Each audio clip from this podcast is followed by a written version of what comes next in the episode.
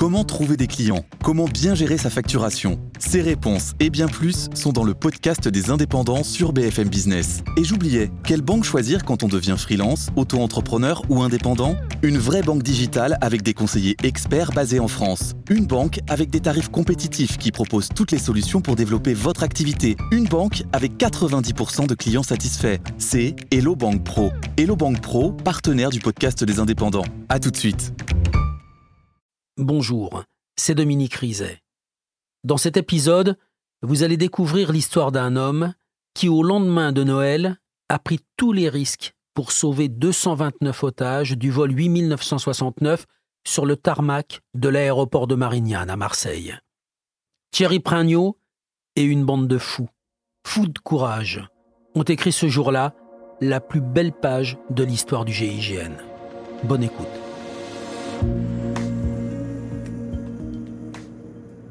Dans tous les films d'action, quand le héros va monter au combat pour tuer les méchants, il entre dans une pièce, il y a tout un tas d'armes, il arrive, et quand il a fini de vider des chargeurs, il prend une autre arme, puis il en prend une plus grosse encore, et puis une plus grosse, et il tue tous les méchants. Là, imaginez la scène qui tiendrait même pas debout. Il y a quatre terroristes dans un avion avec 229 otages, et là, dans le film, on verrait Thierry Pragnot qui arriverait et qui prendrait un revolver, six coups. C'est insensé. Quand on prend une balle, c'est pas comme dans les films. Euh, on voit des gens prendre des quinzaines de cartouches et continuer à courir. Non, moi j'en ai pris une et je pouvais plus bouger. J'étais paralysé, complet. Et je sentais les autres balles me toucher, mais je pouvais plus rien faire. Et la dernière que j'ai prise dans la joue, elle m'a expulsé du cockpit. Et je me retrouve au niveau du galet à l'entrée du cockpit, où là je me pousse sur la gauche pour rester à l'extérieur et, et, en dehors des vues du dernier qui reste, parce que c'est le seul qui a la calache. Alors lui, il continue à me tirer dessus. Je vois les impacts qui me passent au-dessus de la tête, là, dans les, sièges en face de moi. Et à un moment, il y, a un, gars de chez moi qui crie euh, grenade. Et là, j'entends une grenade rouler à côté de moi. Bonsoir à tous. Après 54 heures d'angoisse, les 170 otages de l'Airbus d'Air France ont donc été délivrés cet après-midi sur l'aéroport de Marseille. 17h17, les hommes du GIGN prennent d'assaut l'Airbus A300 d'Air France sur l'aéroport de Marignane. C'est effectivement l'enfer puisque les quatre commandos euh, terroristes étaient retranchés dans le cockpit et donc euh, Sitôt avions-nous franchi la porte et nous avons été pris, euh, nous étions huit dans ce groupe, sous, sous un tir nourri d'armes automatiques. Cet avion tant attendu a marqué pour beaucoup la fin de l'angoisse. Il est 2h20 et les premiers ex-otages empruntent la passerelle. L'instant où j'ai donné l'assaut. Un podcast BFM TV avec Dominique Rizet. Alors quand Thierry Pragnot nous reçoit chez lui pour euh, ce podcast, il y a tout un tas d'objets en lien avec la gendarmerie, des écussons, des tasses, des photos, euh, des médailles, enfin il y en a un peu partout, il y a une espèce de d'hôtel dans un endroit avec, euh, avec tous ces objets, tous ces souvenirs. Et là, on se dit, celui-là, il a toujours voulu être gendarme. Quand il était gamin, il devait jouer aux gendarmes et aux voleurs. À chaque carnaval, il devait se déguiser en gendarme, demander des panoplies de gendarme à ses parents. on pense à ça forcément. Eh bien, pas du tout. Je n'aimais pas du tout l'école. L'école me courait après, je courais trop vite, elle ne me rattrapait pas, donc j'ai laissé tomber. J'avais 14 ans. Et mon papa, à l'époque, m'avait trouvé un, patron qui m'a pris euh, comme apprenti mécanicien. Ah, c'est pas tellement gendarmerie tout ça. Mais euh, bon, j'ai passé mon CAP et puis par la suite, bon, j'avais envie de changer, de voir autre chose. Entre-temps, j'étais pompier bénévole avec mon papa. Et puis un jour, il m'a dit, bah, tiens, euh, pourquoi tu rentrerais pas en gendarmerie? Alors à l'époque, j'étais motard, je dis ouais, ouais, ça serait pas mal. Euh, ouais. Alors j'ai fait ma demande, qui était beaucoup plus facile que maintenant.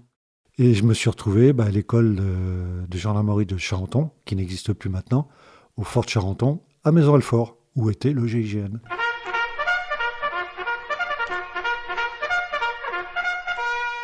Et euh, lorsque j'étais en, cours euh, à l'école de gendarmerie de Charenton, je voyais des, des araignées descendre d'hélicoptères avec des cordes. Je trouvais ça euh, incroyable. Je me demandais, mais qu'est-ce que c'est que ce truc quoi? C'était impressionnant. Et là, on m'a dit, bah, c'est le GIGN. GIGN, bah, c'est quoi, quoi? Parce que c'était pas connu à cette époque-là. Et on m'a expliqué un petit peu euh, bah, ce que c'était, quoi. C'était des gens qui faisaient les prises d'otages, les forcenés, les machins. Oh, j'ai putain, ça, c'est pour moi, ça. ça, c'est pour moi. Donc, j'ai fini mon école gendarmerie. J'ai été muté euh, à la garde républicaine. J'étais grand, on m'a dit Toi, t'es grand, direction la garde. Premier régiment d'infanterie, régiment présidentiel, à l'époque de Giscard d'Estaing. où là j'ai fait partie des équipes commando, où j'ai fait des stages avec les gens du GIGN, où j'ai appris à les connaître. Et là je me suis dit, ça c'est pour moi.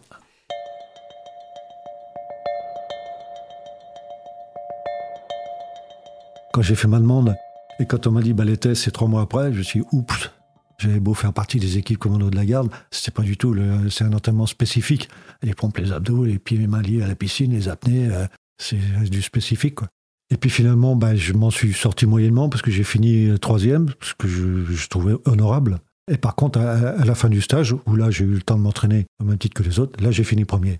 Passer les tests, c'est déjà une épreuve physique et intellectuelle et psychologique euh, énorme. Hein Mais ensuite, s'entraîner pour le GIGN, 7 jours sur 7, le jour, la nuit, les week-ends, tout ce qui va avec euh, la méthode d'intervention, c'est encore autre chose que les tests. Tous les jours, il faut se remettre en question. Tous les jours, quand on pense qu'on est au top de l'entraînement, au top de l'intervention, il faut en rajouter encore pour que ce soit encore mieux et que ce soit, euh, j'ai envie de dire, la perfection. Mais comme tout est perfectible, ça ne s'arrête jamais. C'est un cercle. L'entraînement, c'est quoi à l'époque? Alors l'entraînement, bah, c'est l'entraînement euh, par équipe tous les jours. Hein. c'est footing sur les buts du fort quand on est à Maison Alfort. Après on a déménagé à Satori, c'était différent. Puis c'était musculation, et puis c'était sport de combat, et puis c'était du tir tous les jours, c'était piscine, et c'était euh, les tirs à 200 mètres euh, dans les grosses centres de tir, à, à, Satori notamment, dans un B12.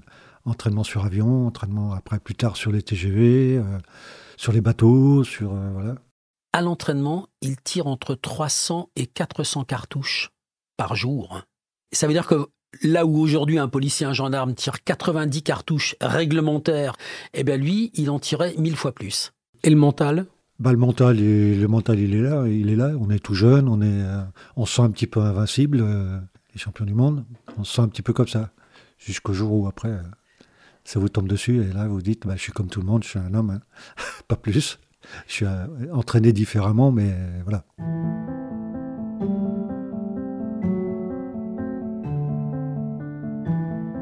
Et le premier jour arrive, en intervention réelle. Cette fois-ci, c'est plus de l'entraînement. Cette fois-ci, c'est plus un mannequin, c'est plus une cible, c'est la vraie vie. Ma première grosse intervention, c'est en 82, c'était à Desvillers, dans les Vosges. C'était un, un jusqu'au boutiste qui avait tué euh, un papy dans son pommier juste en, face chez lui, qui avait blessé, euh, un tireur d'élite hein, à l'armée, qui avait blessé les employés de l'EDF, GDF qui venaient couper l'électricité euh, parce qu'ils devaient 500 balles à l'époque, qui voulaient pas payer. Et quand on a donné l'assaut au petit matin, on a trouvé une liasse de billets de 500 balles brûlés. voilà. Le mec, il n'avait pas d'amis, plus de famille, plus rien. Et il voulait faire sa guerre, finir sa guerre. Donc c'est un forcené euh, qui a blessé deux gars de chez nous, qui a tué nos deux chiens. À l'époque, c'était euh, Baril qui était patron. On a pris le nord de 6-2, on est parti là-bas, et dans l'avion, il a demandé qui a fait le meilleur tir fusil aujourd'hui. Et tous les copains ont dit euh, c'est lui, c'est lui. Donc j'étais désigné comme, tireur, forcément. Et j'ai eu plusieurs emplacements dans la soirée jusqu'au milieu de la nuit où je me suis retrouvé dans un poulailler à 90 mètres, dans la, dans la mer de poules, dans, sur un tir fichant à 90 mètres. Et euh, je suis resté 17 heures derrière ma lunette. Et euh, au petit matin, euh, Baril annonce à, deux gars de mon groupe, deux de ma promotion d'ailleurs, vous rentrez dans la pièce suivante. Et à l'époque, on n'avait pas de discréteur dans les oreilles. C'est-à-dire que le forcené, il entendait ce qu'on racontait sur les radios, sur les MX 330. Donc il a entendu euh, Baril dire bah, Jean-François et Michel, vous rentrez dans la pièce d'à côté. Et le gars, il était en face avec, son fusil. Et au moment où il a entendu ça, il s'est levé pour tirer sur les potes. Et là, je, bah, l'ai neutralisé. Voilà, première intervention, euh, premier tir au GIGN. Ça marque un peu.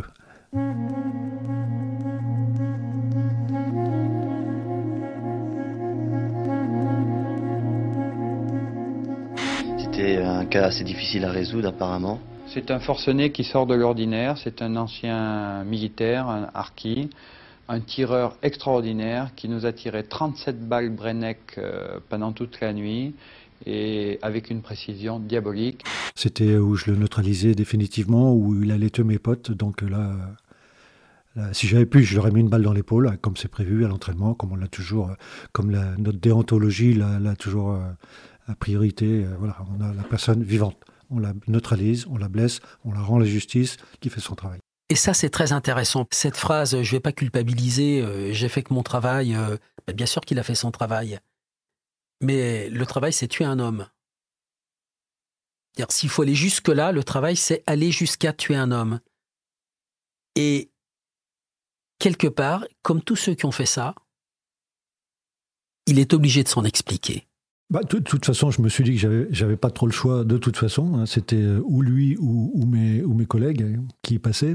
Et il, serait certainement mort de toute façon, vu, vu que le gars il tirait, euh, c'était un tireur d'élite, il tirait vachement bien. Il a tué quand même nos deux chiens. Ils sont rentrés, ils sont morts dans la seconde qui suivait. Hein. Et il a blessé trois, quatre gars de chez nous. Euh, bon, moi, j'ai eu aucun remords. J'en ai, j'en ai. Bon, j'y ai pensé forcément parce qu'on a discuté avec les collègues sur place qui m'ont félicité. Ils m'ont dit ouais, super, machin. Le patron, pareil. Mais jamais ça m'a traumatisé outre mesure. Dans la mesure où c'était pour défendre mes, mes collègues, euh, voilà quoi. Puis j'avais pas le choix. C'était, c'était ou lui ou mes potes. Donc euh, bon, dans ces cas-là, on réfléchit pas. Hein.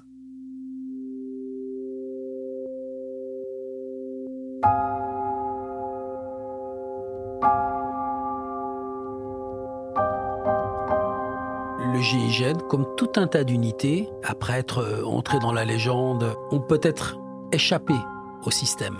L'entreprise GIGN, le savoir-faire, va être dévoyé et va servir à des choses qui ne sont pas légales. Et la réponse, ça va être, la réponse du pouvoir, hein, d'imaginer cette hypothèse, tiens, peut-être qu'on devrait supprimer le GIGN parce que ne peut pas garder des gars comme ça. La gendarmerie pensait qu'on était en train de leur échapper. Et on était un petit peu euh, borderline, comme je disais tout à l'heure. Et ça, ça plaisait pas beaucoup. On n'était pas très commandable. Et, euh, bah parce que c'était ces missions un petit peu occultes, qui n'étaient pas officielles, que la DG n'était pas au courant. Euh, des, protections de prince arabe ou compagnie. Bon, c'était des petites missions occultes. Bon, ça rien de méchant, mais bon, voilà quoi. Sympa quand même Oui, moi j'ai vécu des bons, des bons trucs pendant quelques années, ouais. C'est sympa, ça change un petit peu de l'ordinaire. En uniforme ou en civil? Non, non, en civil. Ah en civil, toujours en civil.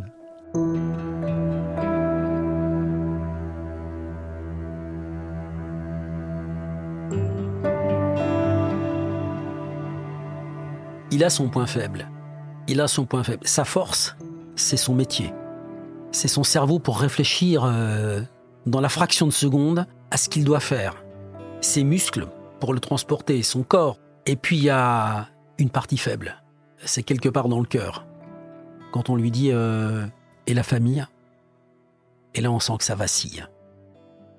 Eh bien, à la maison, à la maison, et puis euh, voilà quoi. On partait, on partait, on ne savait pas trop où. On ne savait pas si on allait revenir euh, en entier. Donc, il bah, faut que la femme soit de, très bonne consistance déjà. Et c'est vrai qu'à l'époque, il y avait beaucoup de divorces. C'est vrai que nous, c'était GGN, GGN, GGN, 24 heures sur 24. Même le week-end, on était à la caserne, on s'entraînait, on tirait, euh, même le week-end. Chose, qu'on faisait ensemble avec les familles, de temps en temps, c'est des barbecues à la caserne là-bas. On faisait nos, petits barbecues l'été, euh, voilà. Mais c'était euh, j'hygiène, 99%, voilà. Des femmes le supportent et d'autres ne le supportent pas, quoi.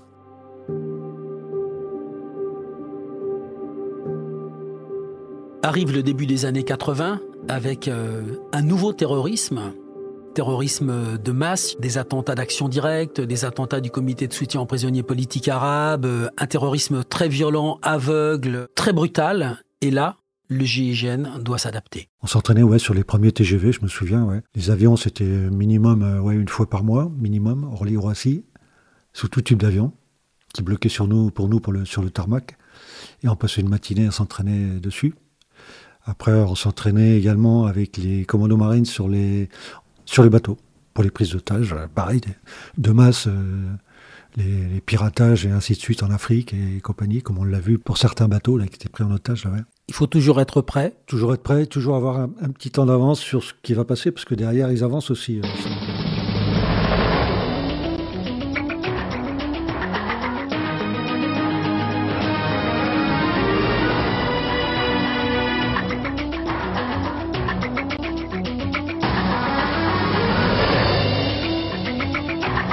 est 2h du matin à Alger lorsque l'Airbus A300 d'Air France, toujours aux mains du commando islamiste avec 172 personnes à son bord, a reçu le feu vert des autorités algériennes pour décoller à destination de l'aéroport français de Marseille-Marignane. Madame, Monsieur, bonjour. La très longue attente se poursuit donc. Le gouvernement algérien a ainsi cédé aux exigences des terroristes après l'assassinat d'un troisième passager, un Français dont le corps a été jeté sur la piste de l'aéroport d'Alger.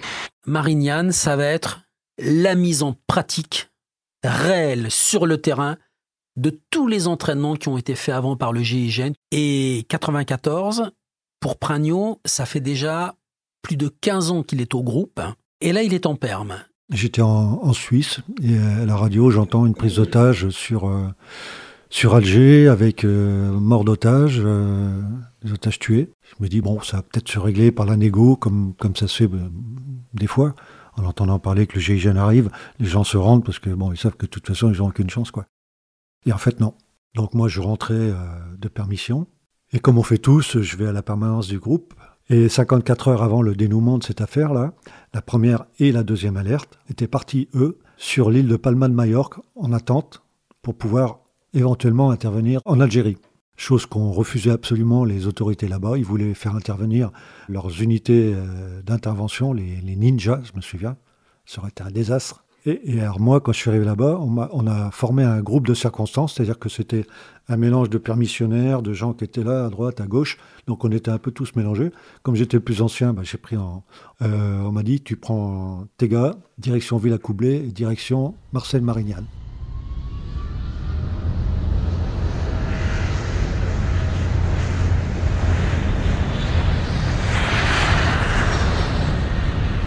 Déjà, on arrive quelques minutes avant l'arrivée de l'Airbus qui arrivait d'Alger. Donc on était nous dans les hangars, on est juste d'arriver, on déchargeait les transals et euh, on nous a dit planquez-vous, planquez-vous, il y a l'Airbus qui arrive. Donc effectivement, on s'est planqué, on a vu l'arrivée de l'avion qui arrivait d'Alger, qui est allé se garer tout au bout du tarmac, où il y avait une zone spécifique pour ce genre d'intervention. Et puis, euh, ben, on a commencé à prendre des renseignements. On avait un PC crise qui s'était installé dans un bus où on avait nos, secrétaires avec des tableaux VDDA et tous nos tireurs qui étaient en place sur le tarmac nous donnaient des renseignements, euh, parce que c'était nos yeux en fait, hein, de nous donner des renseignements sur les terroristes qui se passaient en avion, les déplacements, le descriptif de chaque terroriste auquel on avait donné un surnom comme euh, le, premier que j'ai neutralisé, qu'on l'avait surnommé le, dégarni, avec une chemise blanche. Et puis bah, les heures passaient comme ça, avec les négociations. Au petit matin, l'aéroport nous a prêté le même avion, un Airbus A300, sur lequel on s'est entraîné, chacun sa position pendant une heure. Euh, voilà. On a mesuré nos passerelles pour être pile poil à la porte au moment de l'intervention. Les négociations n'avançaient pas, l'essence n'avançant pas. Ils ont demandé à faire une, conférence de presse. Donc là, avec la cellule de crise, ils ont dit oui, effectivement, d'accord, on va essayer. Par contre, on vous demande de reculer les premiers passagers à l'arrière pour être tranquille pour la, conférence de presse. Ce qui a été fait d'ailleurs. C'est-à-dire que les, premiers passagers du premier galet ont été reculés, et ce qui nous a avantagé, nous, après, pour au niveau de l'intervention, pour évacuer les passagers qui étaient plus sur l'arrière que sur l'avant. C'est pour ça qu'il n'y a pas eu de blessés, il n'y a rien eu. Quoi. Euh, voilà. Et euh, au dernier moment, vers les 17 h on entend à la radio euh, un réacteur en route, deux réacteurs en route. Nous n'étions pas au courant de ce qui se passait, on se dit qu'est-ce qu'ils vont faire, est-ce qu'ils vont décoller ou quoi? Et ce qu'on ne savait pas, c'est que la piste avait été euh, bouchée par des camions de pompiers. ils ne pouvaient pas décoller. Donc ils ont décidé, comme il n'y pas décollé, de déplacer l'avion d'initiative. Et ils sont venus mettre le nez sous la tour de contrôle, juste dessous. Et on a compris ce qu'ils voulaient faire en fait. Ne pouvant pas décoller, ben, ils voulaient faire exploser l'avion sous la tour de contrôle. Et là, c'était très rapide. Là, la, cellule de cri a donné ses ordres euh, avec le préfet et ainsi de suite en, disant bon voilà, aux prochaines exactions, vous donnez l'assaut. Et quelques minutes après, les terroristes ont ouvert toutes les portes, porte avant gauche, ils ont rafalé sur la tour de contrôle. La deuxième gauche, pareil, et ainsi de suite jusqu'à euh, l'autre côté, porte arrière droite, jusqu'à ma porte à moi, ma porte avant droite. Et là, entre-temps, on a eu le top action du commandant Favier. Et des hangars, on s'est dirigé vers l'avion. On a reçu des impacts ils ne voyaient pas, puisque c'était des, passerelles qui étaient borgnes. Donc ils voyaient une, passerelle arriver, mais ils ne savaient, savaient, pas ce que c'était. Alors ma passerelle à moi, c'est la première. Alors on arrive en premier parce que du hangar à l'avion, on était plus près. Donc on arrive en premier. Et les autres passerelles, l'arrière gauche et l'arrière droite, sont obligées de faire le tour de l'avion. Donc elles ont mis beaucoup plus de temps. Elles ont mis 15 secondes de plus que nous. Moi, je me suis toujours demandé ce qui se passait dans la tête de ces hommes au moment où ils vont faire ce truc qui est complètement absurde, ouvrir la porte d'un avion et entrer dans un avion dans lequel il y a quatre terroristes armés avec des explosifs, plus de 200 otages, qu'est-ce qui se passe dans leur tête? C'est un truc qui est extraordinaire, c'est que sans le savoir, les autres, euh, les autres passerelles ont fait exactement la même chose que nous. C'est-à-dire que quand on avançait pour aller sur l'avion, on s'est tous retournés, moi on s'est tous regardés et on s'est tous serré la main jusqu'en bas. Et j'ai su des années après que Roland, celui qui était à l'arrière gauche, ils ont fait exactement la même chose, mais sans, le savoir. Hein. Et Philippe, de l'autre côté, a fait la même chose aussi. Parce qu'on savait que bah voilà, c'était parti et qu'on ne savait pas si on allait tous rentrer et que qu'on n'allait surtout pas savoir euh, comment ce qui va se passer dedans.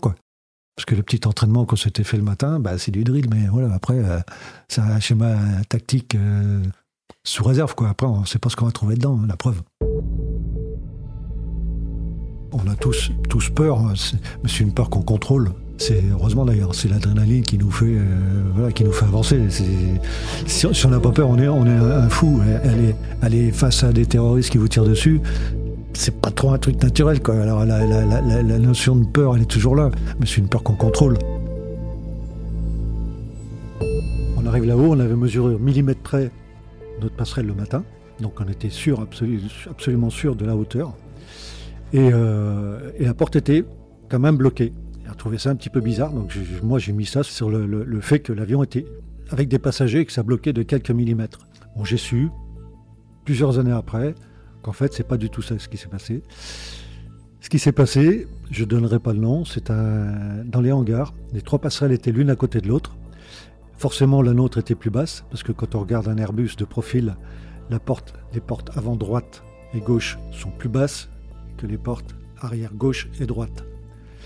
Et le, un, officier, dont je tairai le nom, juste avant l'assaut, a demandé à mon chauffeur, Jeff, voilà, pour pas cet officier lui a dit ben, remonte ta passerelle au même niveau que les autres. Alors lui, il n'a réfléchi, il a remonté la passerelle au même niveau que les autres. Et quand on est parti au moment du top action, ça il me l'a dit il y a quelques années, il m'a dit je me suis dit ça passera pas, ça passera pas, ça passera pas. Effectivement, on a l'impression quand on regarde l'émission que ça dure extrêmement longtemps, le moment où on arrive, qu'on essaye d'ouvrir la porte, machin. En fait, il se passe quelques secondes, mais il a, super bien réagi. Il a donné un petit coup de marche arrière. C'est là où la porte s'ouvre, le gars se retrouve pendu euh, au bout de la porte. Là. Mais ça, heureusement que Jeff a, réagi parce que j'imagine même pas euh, le résultat si la porte était restée bloquée. Alors si la porte avant droite ne s'était pas ouverte, qu'est-ce qui se serait passé? En principe, on leur avait vendu l'opération comme ça. Deux terroristes à l'avant de l'avion, deux terroristes à l'arrière de l'avion. Or, c'était pas ça. Les quatre terroristes étaient à l'avant de l'avion. Donc, si la porte avant droite ne s'était pas ouverte, les deux portes arrière, droite et gauche, se seraient ouvertes. Les deux colonnes d'assaut seraient montées en courant dans la rangée entre les sièges des passagers et à l'avant, les quatre terroristes leur auraient tiré dessus. Ils auraient tué des passagers, beaucoup. Ils auraient peut-être pu aussi faire exploser l'avion. Ils avaient une grenade, ils auraient lancé la grenade dans, dans l'allée. Ça aurait été un carnage. Il fallait absolument que cette porte avant droite s'ouvre. Au moment où la porte euh, s'ouvre, que Jeff a donné ce petit coup de marche arrière, là, moi, je rentre comme prévu euh, à l'entraînement, direction le, cockpit. Ça va très vite. En hein. une enjambée, on est à la petite allée centrale qui donne dans le cockpit. En deux enjambées, je suis dans le cockpit. Et là, j'entends tirer. Il faut dire qu'il fait noir. L'avion, euh, la lumière est éteinte. C'est le mois de décembre, 26 décembre, 17h. Le, coup de feu que j'entends, pour moi, ce sont les copains de l'arrière je ne savais pas qu'ils sont arrivés 15 secondes après. Je pensais qu'ils étaient juste derrière nous. Et une fois arrivé euh, dans le cockpit, je me retrouve face à face avec le fameux Desgarniers, avec sa chemise blanche, qui avait une usine dans la main. Là, je le neutralise. Je sais que j'ai que 6 cartouches, mais je sais aussi que, quand je vais tirer, je vais toucher. Vous tirez bien? Oui, très bon tireur, et euh, je sais que je vais viser, je vais toucher. Moi, mon premier patron, qui était Baril, m'a toujours dit euh, one shoot, one kill, une balle, une seule, où il faut. Et je me rends compte en même temps que le, les coups de feu que j'entendais, c'est un autre terroriste qui habitait en, veste de steward bleu, avec des grosses lunettes noires, qui était assis euh, à droite de l'entrée du cockpit, qui lui me tirait avec un pistolet euh, Makarov en, neuf cours. Donc lui, je le neutralise en deuxième. Et derrière lui, il y en avait un troisième en chemise blanche aussi, qui avait un pistolet euh, automatique. Je le neutralise aussi, mais là, je, il est que blessé apparemment, mais ça, je l'ai su, je l'ai su qu'après. Et au moment où je tire ce troisième là, là, je reçois euh, la foudre.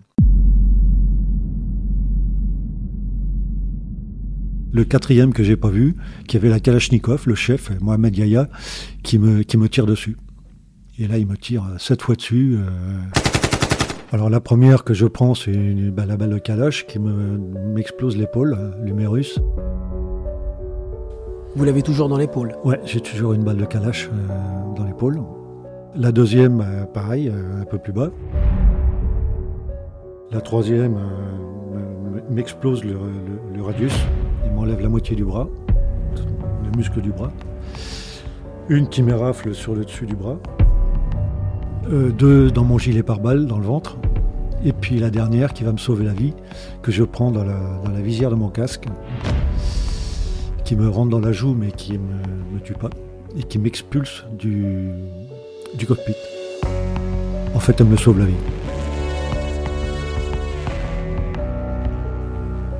Je me suis retrouvé sur le dos et, et je me suis poussé pour être à l'abri des vues après du dernier tireur. Pourquoi elle vous sauve la vie? Parce que je pouvais plus bouger. Quand on prend une balle, c'est pas comme dans les films. Euh, on voit des gens prendre des quinzaines de cartouches et continuer à courir. Non, moi j'en ai pris une et je pouvais plus bouger. J'étais paralysé, complet. Et je sentais les autres balles me toucher, mais je pouvais plus rien faire.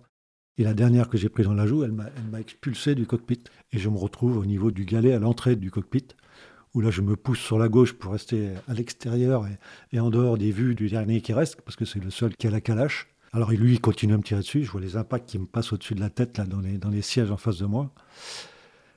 Et puis, 15 euh, secondes après se passe, et là, les copains de l'arrière finissent quand même par arriver, s'ils sont arrivés 15 secondes après. Et puis là, bah, c'est un petit peu l'enfer, hein. ça tire un petit peu dans tous les sens là-dedans. Ça fait beaucoup de bruit. Je me dis, ouf, la cavalerie est arrivée. Et euh, ben, il se passe euh, quelques minutes, mais moi ça, moi, ça me paraît très très long. Et à un moment, il y, y a un gars de chez moi qui crie euh, grenade. Et là, j'entends une grenade rouler à côté de moi. Et là, je ne pouvais pas bouger, j'étais sur le dos. Et euh, l'instinct de survie, je, me tourne sur la gauche pour éviter les éclats. Donc, comme j'avais mon, gilet pare-balles, la, la grenade éclate.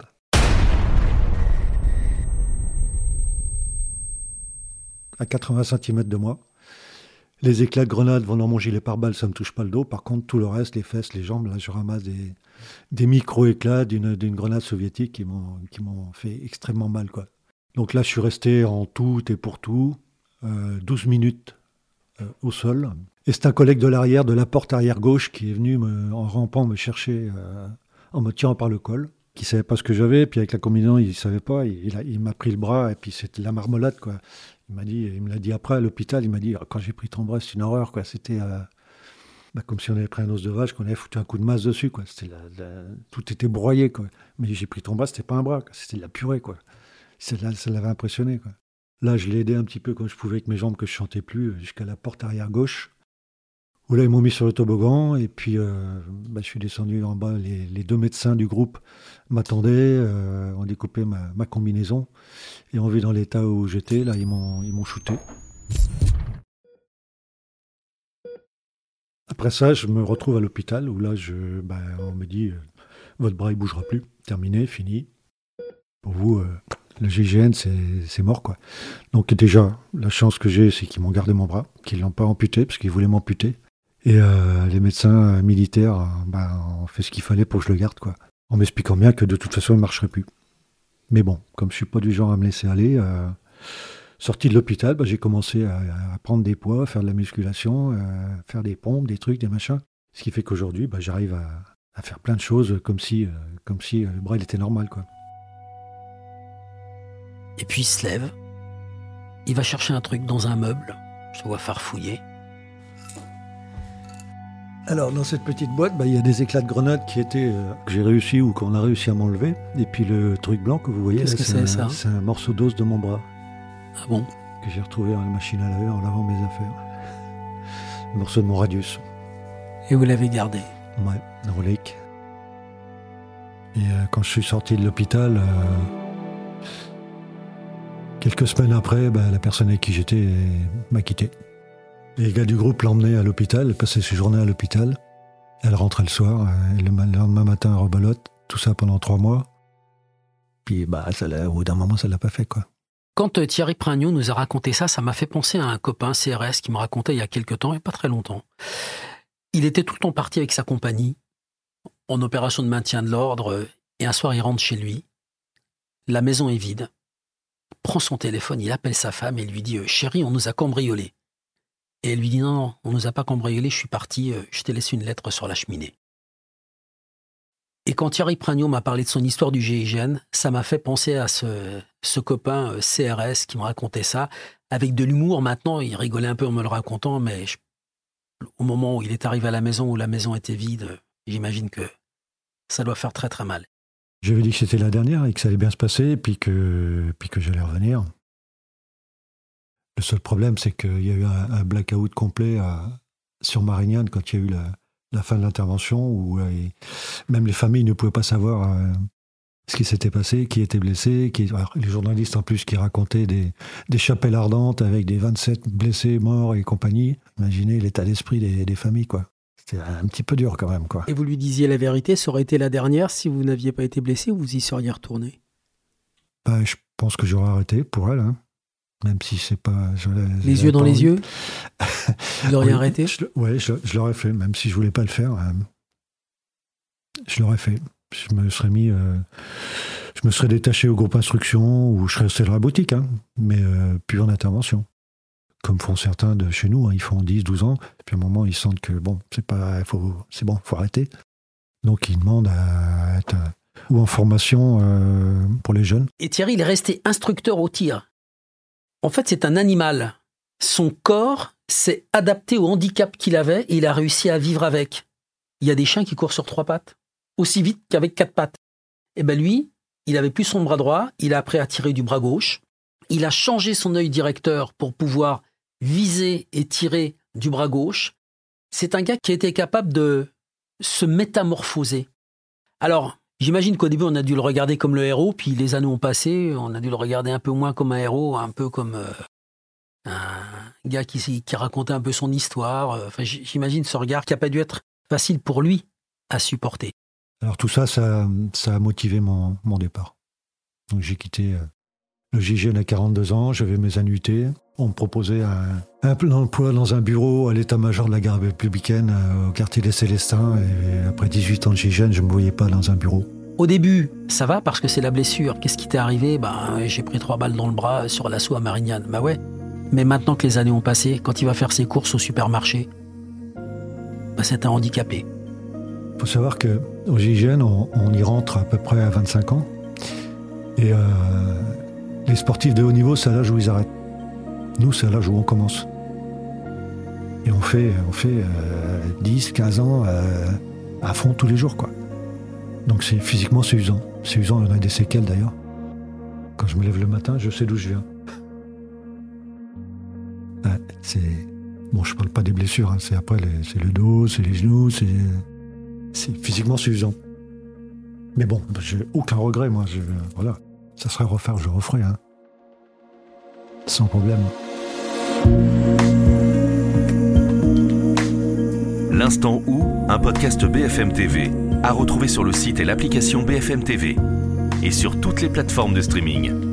Si ce podcast vous a plu, n'hésitez pas à vous y abonner et à lui laisser une note.